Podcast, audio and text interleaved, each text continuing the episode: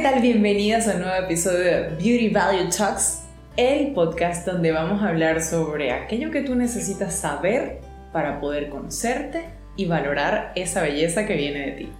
Hoy vamos a hablar de un tema seleccionado por ustedes una vez más y es cómo aprender a aceptar mis defectos. Y lo primero que tengo que decirte en relación a esto es que quizás no funcione de la noche a la mañana porque nuestra mente, a diferencia de otras áreas de trabajo, bueno, toma tiempo. Entonces, vamos a empezar por lo primero. ¿Cuáles son esos defectos que tú consideras defectos? Y para ello vas a hacer una lista de cuáles son esos defectos tanto a nivel físico como a nivel mental. ¿Por qué vamos a hacer una lista? Es importante que tengas claro cuáles son esos defectos, porque muchas veces repetimos, solo quiero sentirme más segura de mí misma, quiero disminuir esa, esa inseguridad tan grande que tengo, esa desconfianza, quiero cambiar partes de mi cuerpo, hay situaciones que no me agradan, hay aspectos de mí que no me gustan y partes de mi cuerpo que detesto. Pero ¿Te has hecho la pregunta de cuántas son? Eh, ¿Cuáles son? Es muy común esto entre las mujeres, así que lo primero es que no te sientas mal eh, al momento de hacerlo. Quiero que ese sea un encuentro contigo donde vas a sincerarte. Y al sincerarte, encontrar qué no te gusta de tu cuerpo y qué no te gusta de tu personalidad. Una vez tengas lista, la lista hecha, no importa cuán larga sea, lo importante es que la tengas. Y ¿Por qué? Nuevamente es importante hacer la lista porque nos va a dar una visión objetiva de lo que realmente no te gusta. ¿Ok? Para hacerlo concretamente. Ahora bien, teniendo claro qué no nos gusta, la idea es que empecemos a mirarnos de una forma distinta. Esto no se logra de un día para otro, pero quiero que empieces a enfocarte en lo que sí te gusta. ¿Y cómo se logra? Haciendo una lista de lo que sí te gusta qué sí te gusta de tu cuerpo y qué sí te gusta de tu personalidad. Y probablemente tú dirás, son muy pocas las cosas que me gustan. No importa.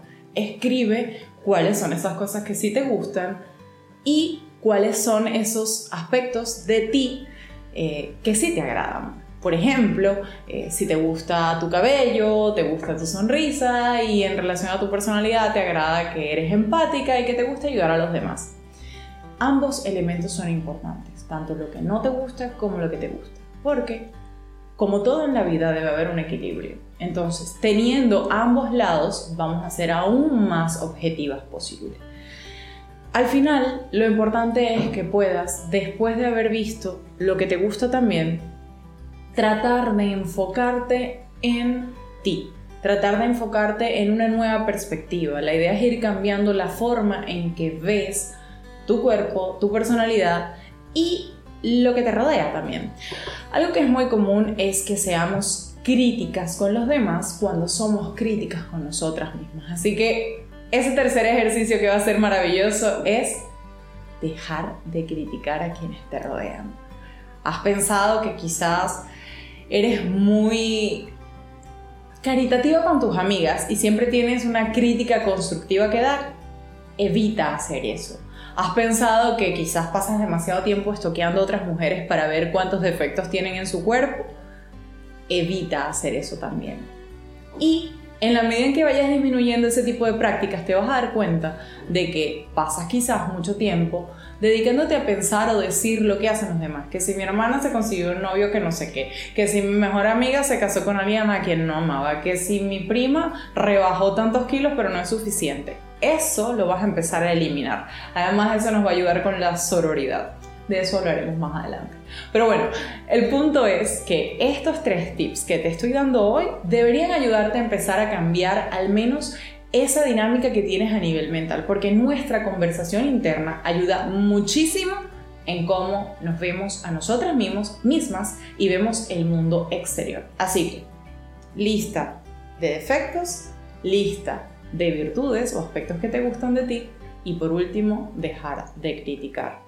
Como te dije, no es magia, pero estoy segura que esto te va a ayudar poco a poco a cambiar esa visión que tienes hacia la vida. Gracias por escucharme hasta acá. Este fue un episodio de Beauty Value Talks, como todos, hechos con muchísimo cariño para ti. Si te gustó, déjanos un like, un comentario, suscríbete y recuerda que puedes vernos tanto en YouTube como en Spotify. Hasta la próxima.